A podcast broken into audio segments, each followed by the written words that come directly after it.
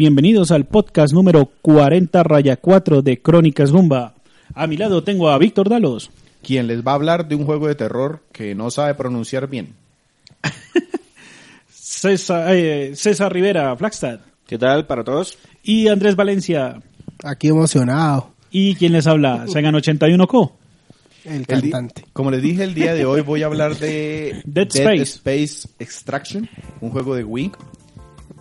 Eh, pero antes, pues les comparto como siempre mi semana. Mi, mi semana, bueno, mis últimas semanas. Como casi un mes.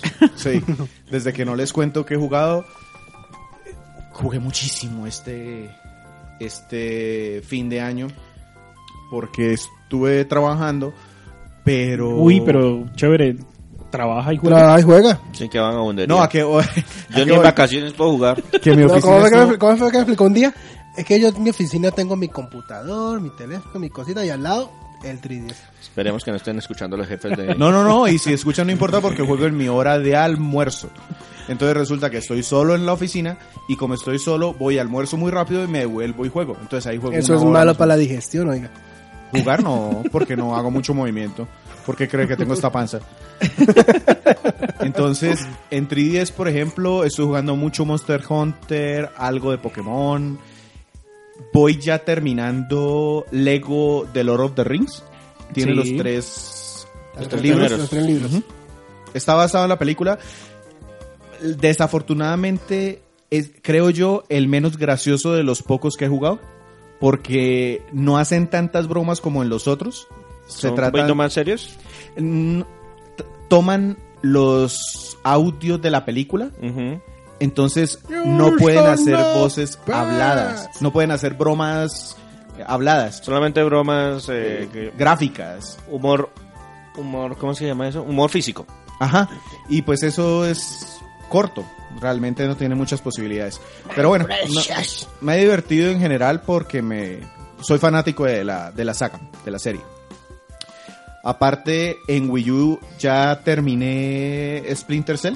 Bueno, estoy a punto de terminarlo, pero En me este falta- momento ya tuvo que darla Sí, terminada. ya, ya, ya lo terminé. Y también estoy en el último mundo de Rayman Legends. El de... Sí, también el de Wii U. O sea que Ese- está, está a punto de tachar ese backlog, pero en grande. Ajá, dos juegos de Wii U bien, bien, bien trabajados. Y le he estado metiendo horas a Xenoblade Chronicle X. Y ese juego es infinito. Es todavía no lo he infinito y es muy bueno. Muy, muy, muy, muy, Yo muy todavía. Yo pensé que un juego de mundo abierto no me iba a, ver- a divertir, que no iba a poder con él. Y resultó que me lo presenta de una forma que un día estoy cazando un monstruo gigante, el siguiente día recolectando huevitos, al siguiente día hablando con gente para mejorar eh, la relación y empatía. Muy bien. Y de compras, nada. Realmente estoy... Yo Está ahorrando para Switch, estoy ahorrando para Switch y no compré nada. sacándole jugo a ese Bien. cubito. No, eso es, eso es bueno, eso es bueno. Hay que bajar ese backlog. Evidentemente se demora uno mucho, pero pues hay que bajarlo poco a poco. Listo. Eso nomás en mi semana y empecemos a hablar de Dead Space Extraction. Entonces un poco de música y ya volvemos.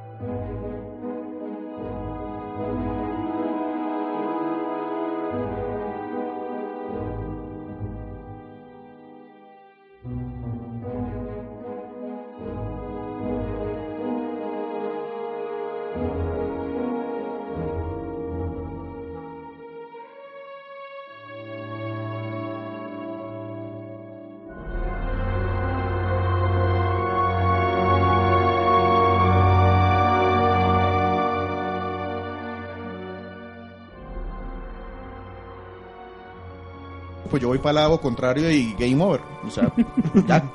Sí, eso pasa más de una vez y sobre todo en el primer juego de, este, de esta saga. Que, oiga, allá suena algo raro. Pues tengo que ir porque necesito lo que hay allá, pero la verdad no quiero. Y no ve. Y no, y hasta ahí llega el juego y jugó 10 minutos y apaguemos y chao. Listo. Entonces, les Ahora es un poquito de la... es un juego de 2009, es un juego de Visceral Games, una de las divisiones de EA. Pero el desarrollo no estuvo a cargo de Visceral. No, ellos publicaron. No, publicó EA. A ver, otra vez. Entonces, ¿quién programó? Espere. Este es un juego de 2009. Listo, esperen. Este juego es una precuela De toda la saga de... de Sí, toda la saga, de toda la saga de Dead Space. Sí. Dead Space es desarrollado por un grupo de Electronic Arts que se llama Visceral Games. Sí. Entonces digamos que ellos son los de la idea y el concepto. Pero la codificación del juego no la hizo Visceral Games, porque este es un spin-off de la franquicia. El desarrollo estuvo a cargo de Eurocom, una empresa que se especializaba en juegos de disparos, que trabajó mucho con Activision y que ya desapareció. Yo me acuerdo de Eurocom fue por el, el- el- Ajá. la versión de Mortal Kombat 4 de Play 1. Ellos la No, desarrollaron. usted le, Qué cosa más usted, oscura. usted, re- sí, usted debería recordarlo si es que lo jugó alguna vez, porque, y me dijo que lo tenía, pero una cosa es tenerlo con Andrés y otra cosa es jugarlo. Ah, todo yo. GoldenEye 007 Reloaded. Ah. Ese, juego, ese juego fue desarrollado por Eurocom Sí. y publicado por Activision, inicialmente en Wii y No, luego sí hicieron ports para Xbox 360 Pero sí lo jugué. y PlayStation 3. Eurocom también hizo muchos juegos muy malos de la saga de, fra- de- de James Bond, pero no era por falta de talento, sino por falta de tiempo, porque Activision les, les decía, oye, necesitamos uno nuevo, necesitamos uno nuevo, necesitamos uno nuevo, necesitamos uno nuevo. Cuando les dieron tiempo, el 007 Reloaded o GoldenEye 007 remake, remaster, no, remake, porque eso es reimaginado todo. También lo desarrollaron ellos y es muy buen juego. Eso tengo que escribirles, tengo que mostrarles la reseña en algún momento. Ellos son los desarrolladores de este juego. Ellos tienen mucha No experiencia. recuerdo ver a Eurocom en la pantalla de inicio, pero bueno. Porque es que esos son de esos desarrolladores. que, Oye, escriba usted el código, pero pues nosotros ponemos los nombres, nosotros ponemos los sí, porque títulos. de hecho en el inicio siempre aparece la pantalla Visceral Games grandota, EA y se acabó. No hay nada más. Sí, no, el desarrollo de- el- del juego Eurocom. Listo. Entonces, este juego, como decía César, es un shooter on rails. Esto quiere decir, es un juego de disparos en donde vas por un riel predefinido y avanza a la velocidad que el juego quiere que avances. Y tu trabajo, en este caso muy bien imp- implementado por los controles de movimiento de Wii, es ir disparándole a la pantalla a lo que sea peligroso o ir tomando las cosas que te pueden servir. Básicamente ese es el juego en general, Sí, esa es la mecánica básica. la mecánica básica. El, la excusa para ponernos en este juego de terror es, como decía César hace un momento, contarnos la historia antes de los Dead Space de las consolas de eh, alta definición. Y aquí lo hacen, le voy a contar el primer, voy a decirle arco o tramito de la historia, en donde mandan a un minero a una base, una colonia espacial, a EG7. Resulta que a este señor lo mandan porque encuentran un monolito alienígena y quieren extraerlo para estudiarlo. Cuando empiezan a hacer los trabajos los mineros de mover sus máquinas y esto, algo sucede, se activan las alarmas, hay un problema ahí con el clima y resulta que la gente se empieza a volver loca, literalmente. Empiezan a atacar a los tres mineros que van, entre ellos a nuestro pro- eh, protagonista, ¿Protagonista? al que llevamos. Tan loca se vuelve la gente que una minera, una que iba con, con el tipo que es la jefe de él, en un momento la ve uno tirada en el piso y se está cuchillando ella misma, va riéndose, es macabro en algunos, en algunos momentos. Sí, este juego, no sé, ¿alguno de ustedes jugó Dead Space? ¿El Eh, normalito? no. No. Yo lo tengo en Play 3 por si las. El Play 3, el 1 y el 2, muy bueno. El 3 nunca lo jugué, me pareció terrible. ni siquiera lo, lo intenté jugar. En el juego, en el primer juego, uno sigue la historia de Isaac, que es un ingeniero que lo mandan a, lo mandan a llamar. Y en, llega una nave y eventualmente baja a la colonia. Este es el juego prácticamente inverso y cuenta los eventos anteriores como mencionaba Víctor.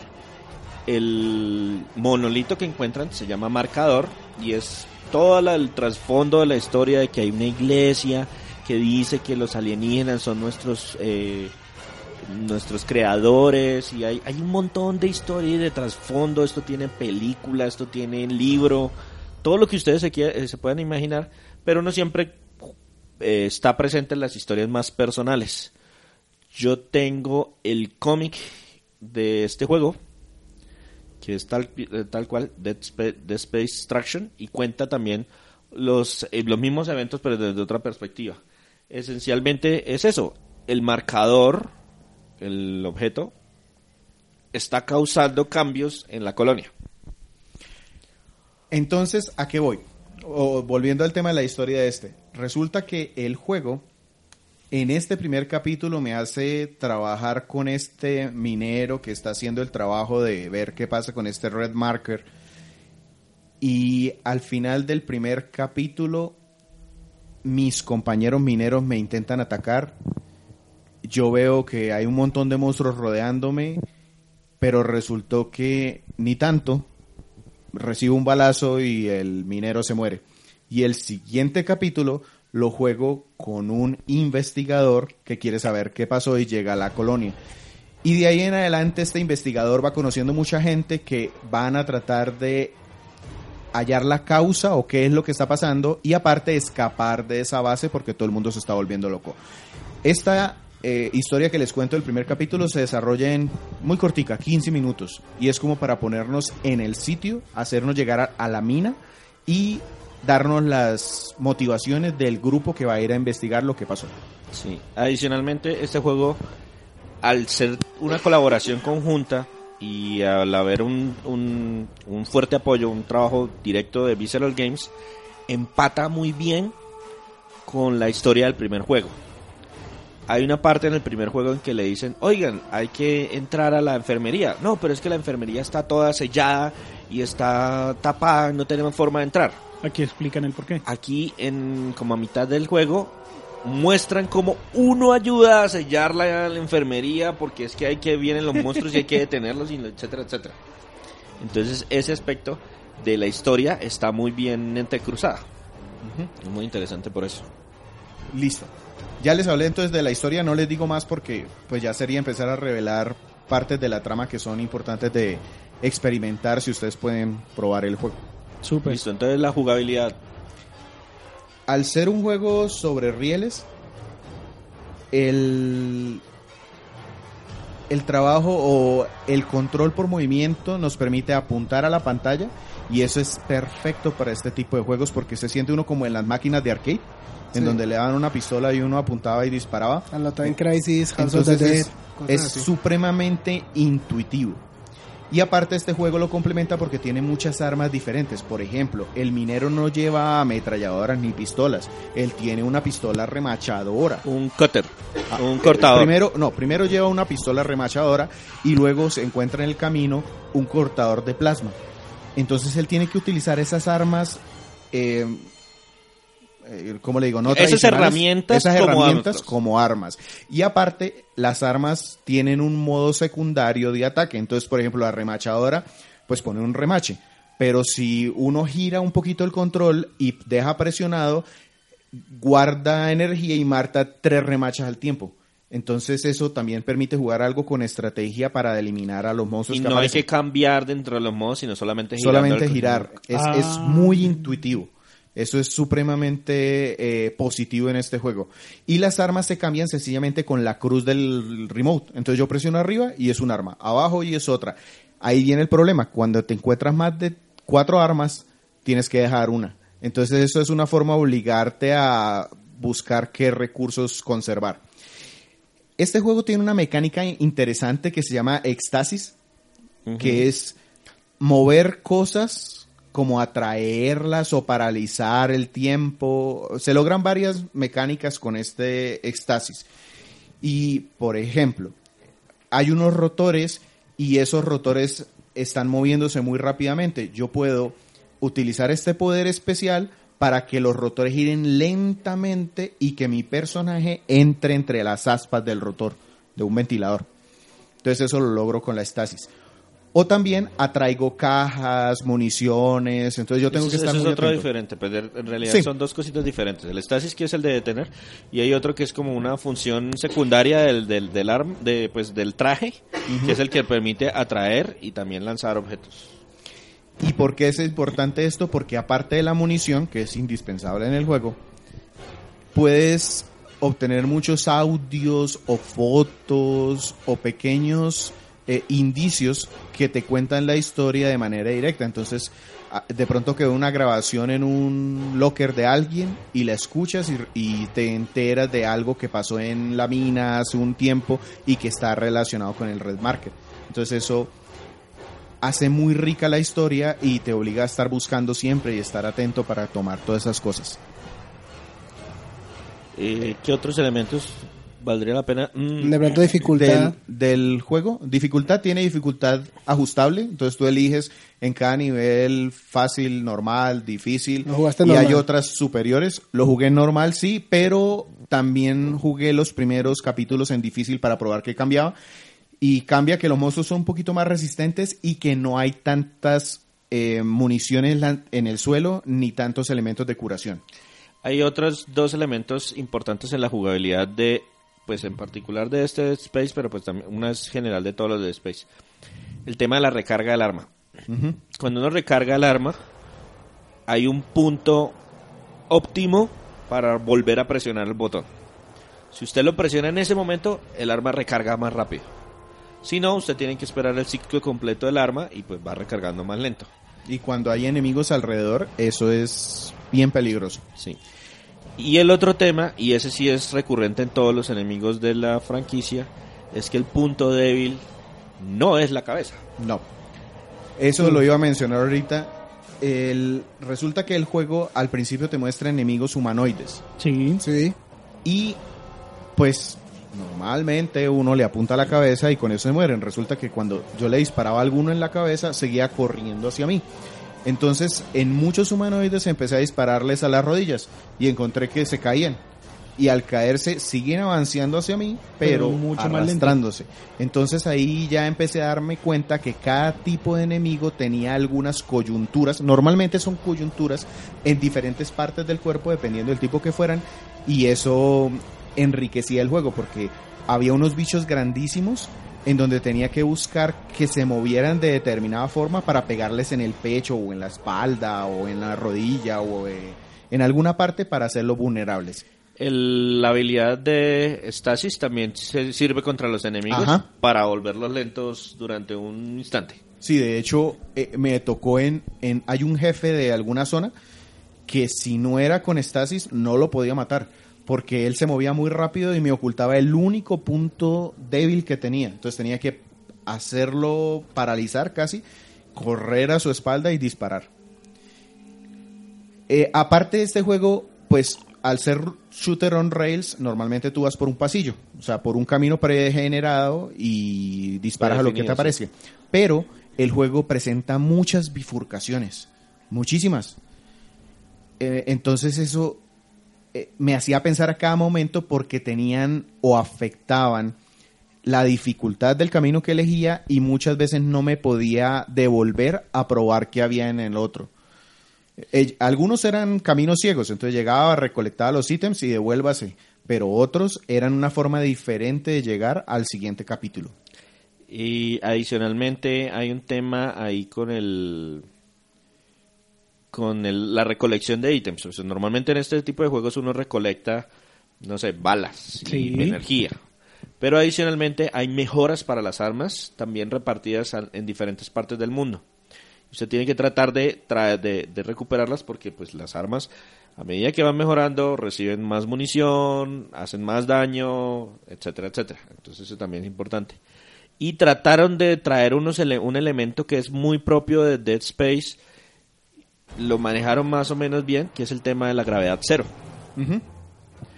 El tema de la gravedad cero es que hay momentos, hay instantes en los que usted llega a zonas en donde no hay gravedad y tiene que usted elegir, digamos, al siguiente lugar donde va a saltar su personaje para obtener diferentes visiones. Sí, para te ponen unos puntos en el mapa y tú eliges a cuál ir, a cuál saltar.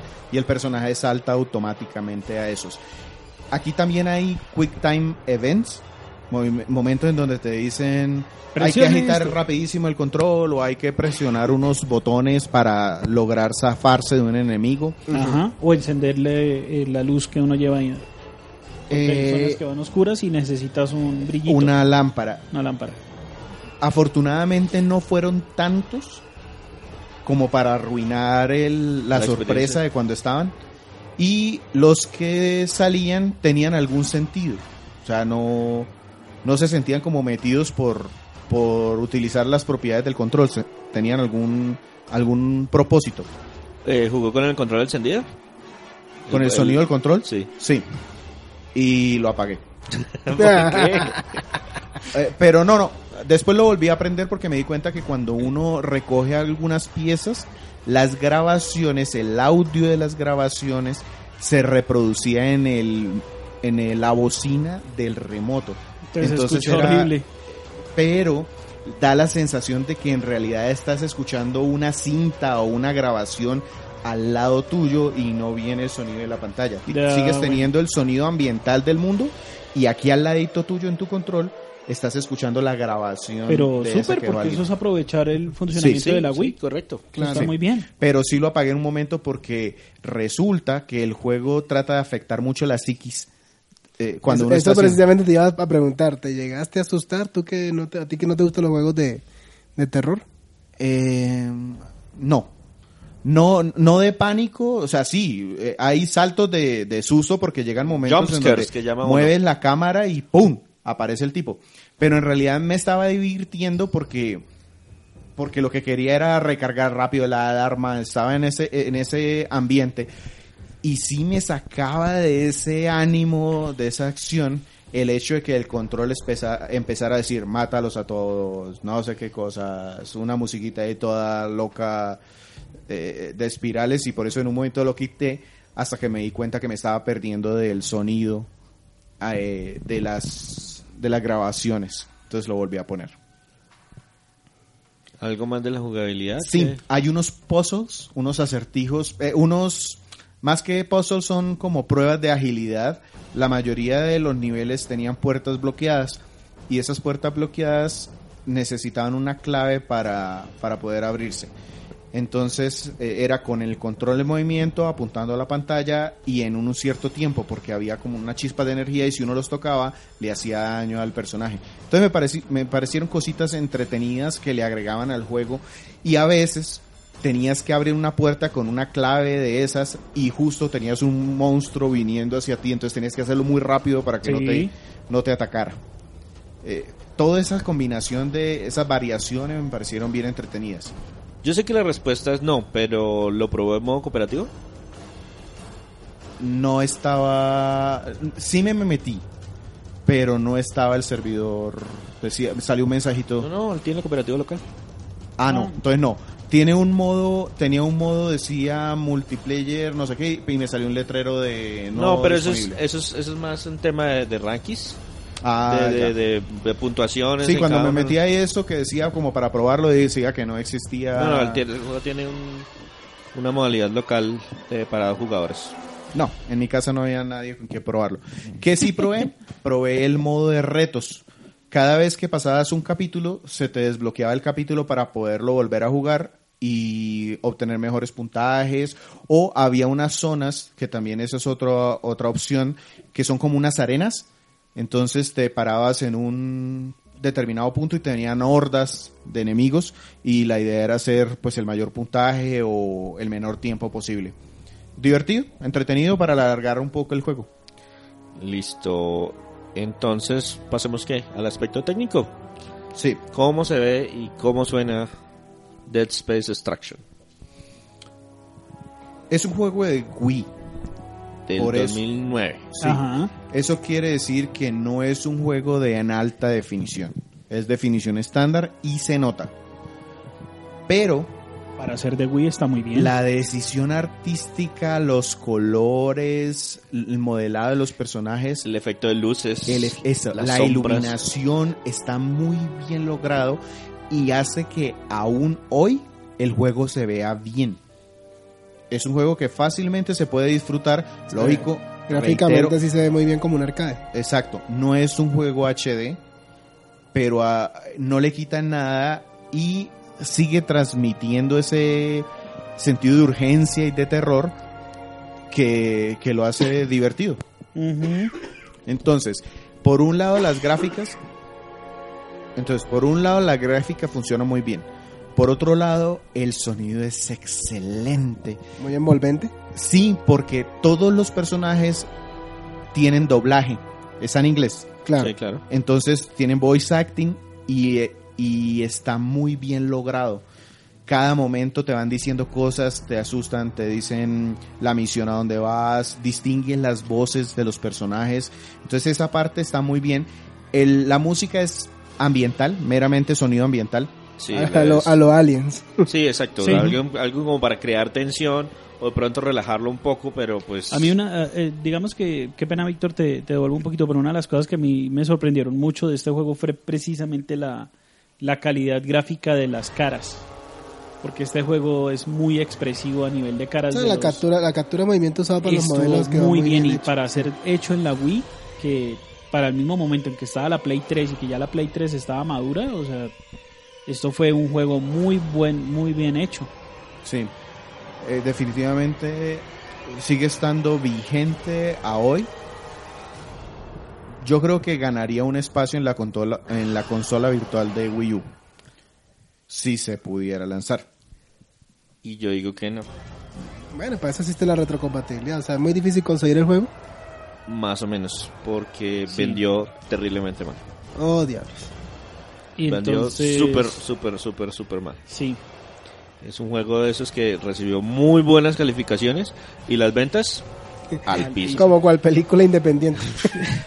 Curiosamente yo tuve ese juego cuando existía la tienda de Nintendo en el centro comercial Atlantis. Sí, en una rebaja la compró. La, la conseguí. Desgraciadamente lo vendí, bueno, lo di a cambio para poder comprar la Wii U. Y ahora dices, oh, La verdad no lo extraño, pero sí, sí en su momento lo compré precisamente porque estaba el hype de, de Dead Space, además que esto era una precuela que era ex- que es exclusiva para la Wii. Era. Bueno, Era. era. era. Sí, Ese por fin- el juego finalmente, el juego finalmente fue por, lo pasaron a, a PlayStation 3 O sea, en le el hicieron 2011, sí. Pero si no estoy mal, o era con el Move Era con el Move. Ajá. o con el control. No, con el Move. Debe ser con el Move. No, sí. no, no, el juego no requería Move. Ah, ya. O sea, el juego no requería Move. Y eso le quita toda la Sí. gracia al juego. Si usted tenía el Move, le funcionaba más o menos como la versión de Wii. Eh, más o menos digo porque yo siempre tuve problemas con los juegos de apuntar del Move. Con los juegos de mover no había ningún inconveniente. Me parecía que el Move hacía excelente el trabajo. Pero los juegos que eran apuntar en la pantalla al, al, eh, en el Move tienen, sé, se sienten, los, por lo menos los que yo probé se sentían un poquito raros.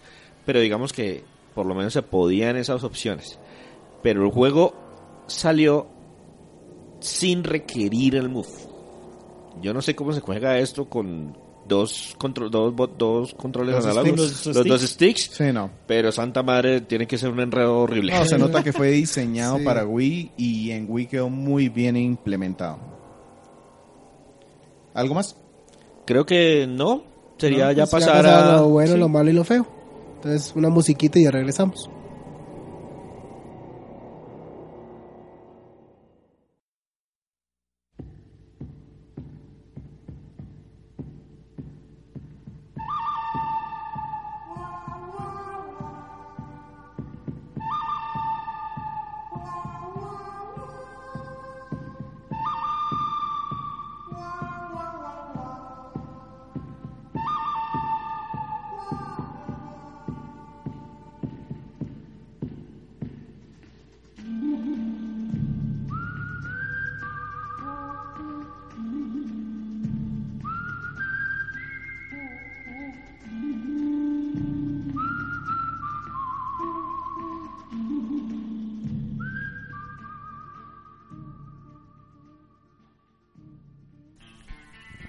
Bueno, Víctor, entonces, por favor, dinos.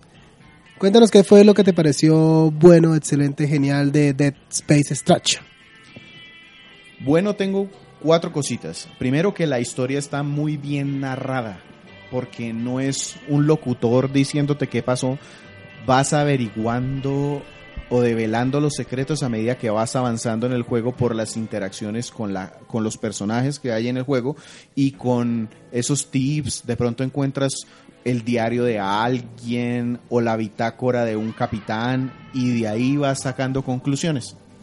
Eso me gustó, está bien lograda la inmersión y la narración de la historia. Me gustó lo de las dificultades variables, porque se nota la diferencia y te puede dar un reto. De hecho, cuando terminas en la dificultad máxima se, se libera otra mayor. Pues eso yo lo supe por alguna reseña que leí porque no lo iba a jugar en el más difícil. Y eh, dos cosas más, la ambientación está muy bien lograda, tanto por los temas gráficos como por todo este sonido que le ponen, el diseño, entonces te metes en que estás en una estación o en una colonia espacial, te la crees, te la crees a pesar de ser un juego en definición estándar. Y como cuarta tengo que es muy entretenido, me divertí todo el tiempo que jugué. De hecho, mi, señora se, se sorprendió porque yo llegaba, eh, apenas se dormía el niño, ¡pah! salía corriendo a, Sí, a- claro, a porque poner otra hora. El otra hora. juego, el juego no solamente toma elementos, sino que pues, mantiene la, la clasificación de mayores de 18 y es violento y hay bastante sangre. Sigue tiene sus elementos de terror a pesar de que no asuste mucho, pero sí mantiene todo ese. Yo agregaría ahí como elemento bueno y pues digamos que Víctor de pronto no lo pudo apreciar precisamente porque él no ha jugado más títulos de la franquicia, que está muy bien enlazado con los demás. El juego casa perfectamente todos los eventos que suceden en este con los que uno se encuentra en el juego Dead Space 1. en Dead Space 1, pues que es Que anterior. nunca jugaré.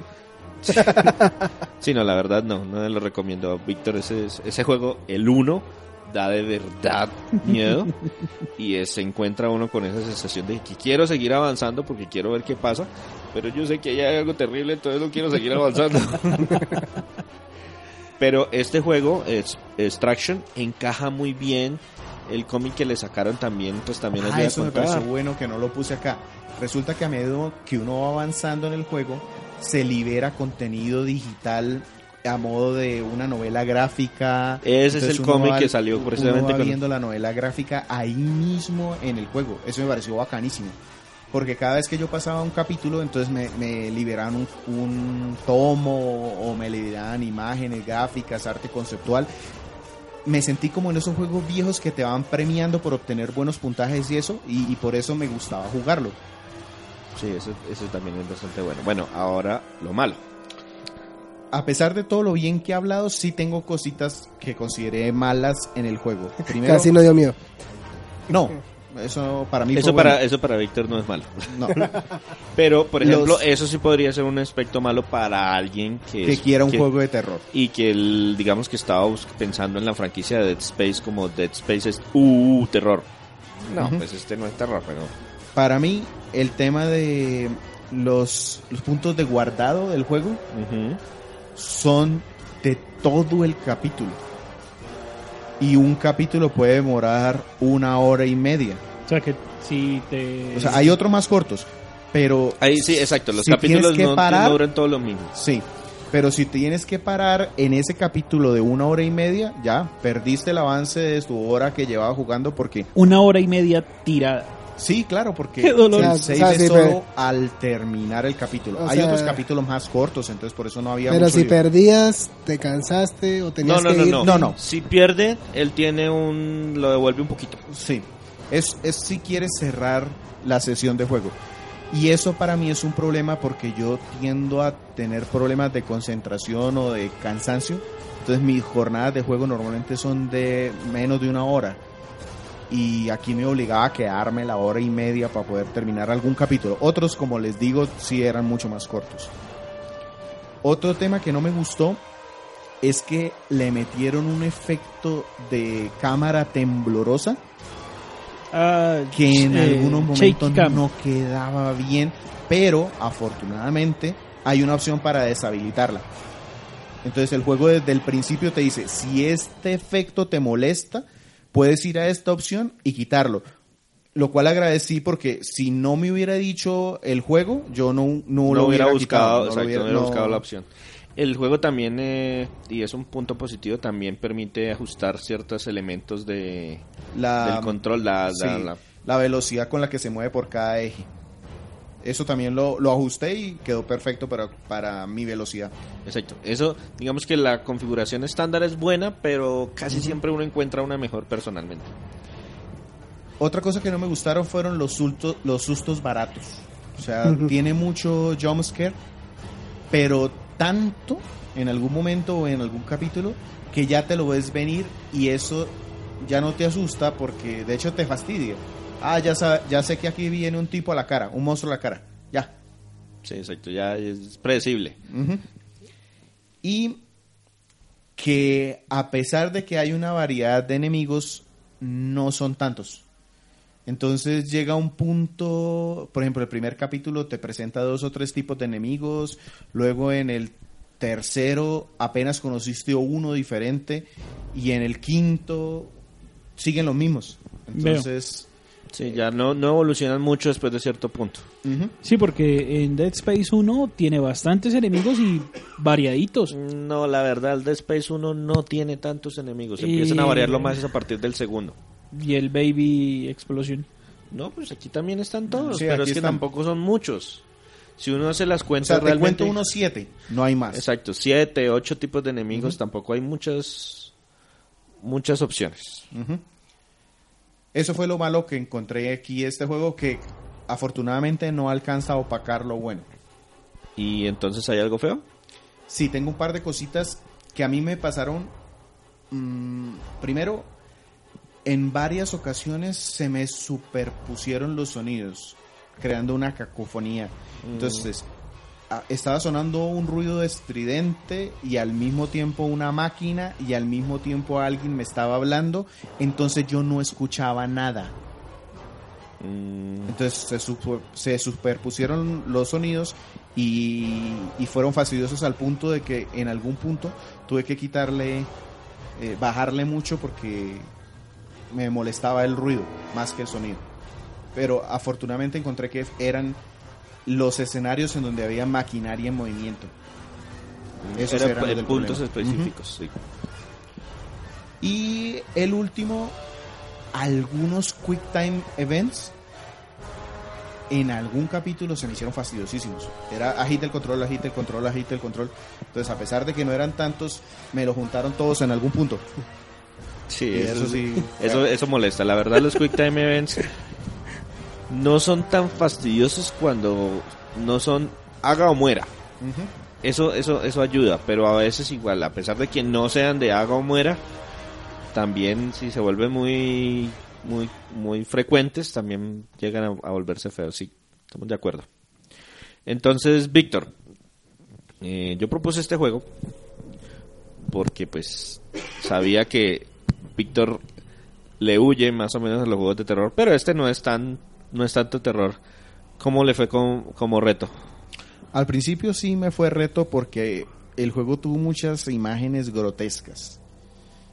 Sí, el Muchos- fue bastante gore. Sí, sí. Mucho vísceras, mucho... Es que no, jue- no jueguen después del de comer. Sí, sí, mucha cosa asquerosa. Pero una vez superé como, como ese, ese Impacto punto, inicial. ese impacto, eh, me divertí mucho.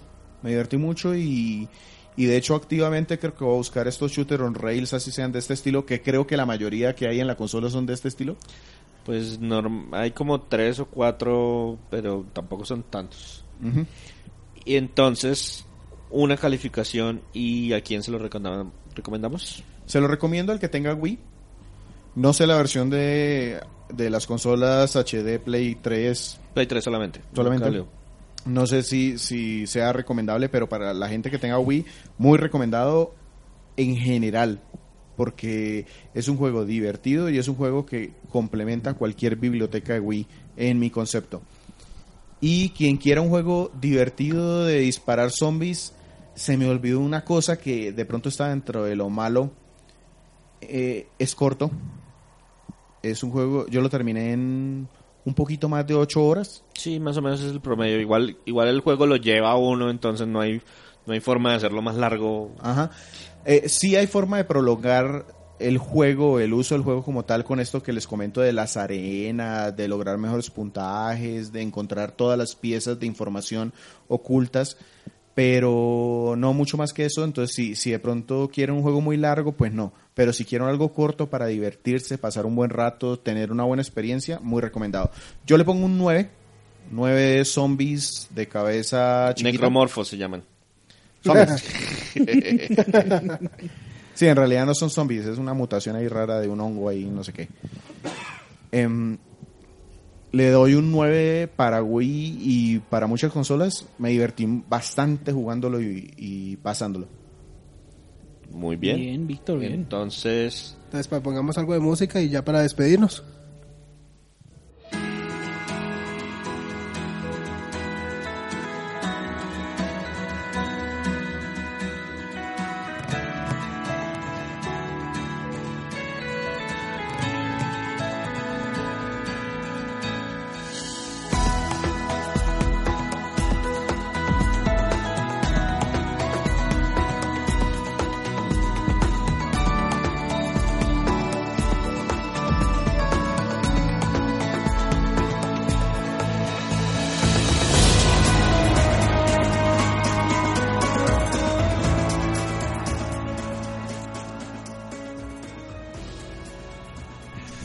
Listo muchachos, nos pueden conseguir en Twitter, arroba Crónicas Gumba, también nos pueden conseguir en nuestro Facebook fanpage, www.facebook.com slash Crónicas Gumba, y también en nuestra página de internet, www.crónicasgumba.com.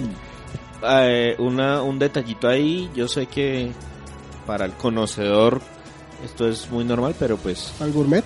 no. Goomba es G-O-O-M-B-A. Ajá, Gumba, bebé grande. Muchísimas gracias a todos los que nos han calificado y puesto las cinco estrellitas en Facebook, en perdón, en iTunes y en iBooks. De verdad que nos ayudan mucho con esa calificación Nos motiva a seguir con esto. y, y nos hace también más visibles y con eso eh, les traemos contenido, más contenido. más fresco, La- más agradable, más retro. La próxima semana vamos a cerrar con el, la- el podcast número 40, la quinta parte ya, que podcast más nuestro- largo. Nuestro especial de retro. Pero en cada capítulo no está tan largo. No se preocupen. Solamente es todo el podcast, que son muchas semanas. Muchas partes, sí. Muchas partes. Es que, es que la edición de aniversario, todo el podcast 40. Cinco La horas de quinta parte- diversión. La quinta parte va a ser de Andrés cerrando con broche de oro este podcast de retos. Diciendo que fracasamos. Diciendo que fracasó. Pero ya spoileó el, el podcast. No, ya que ya este es el último, ya no quiero hablar. ¿Con qué juego, Andrés? Con Professor Layton en The Miracle Mask para Nintendo 3DS. Listo. Entonces, muchas gracias a todas las páginas que nos permiten poner su contenido allí para que eh, la gente los conozca. Y nos vemos en una semana. Bueno, Saludos a hasta luego. Hasta luego.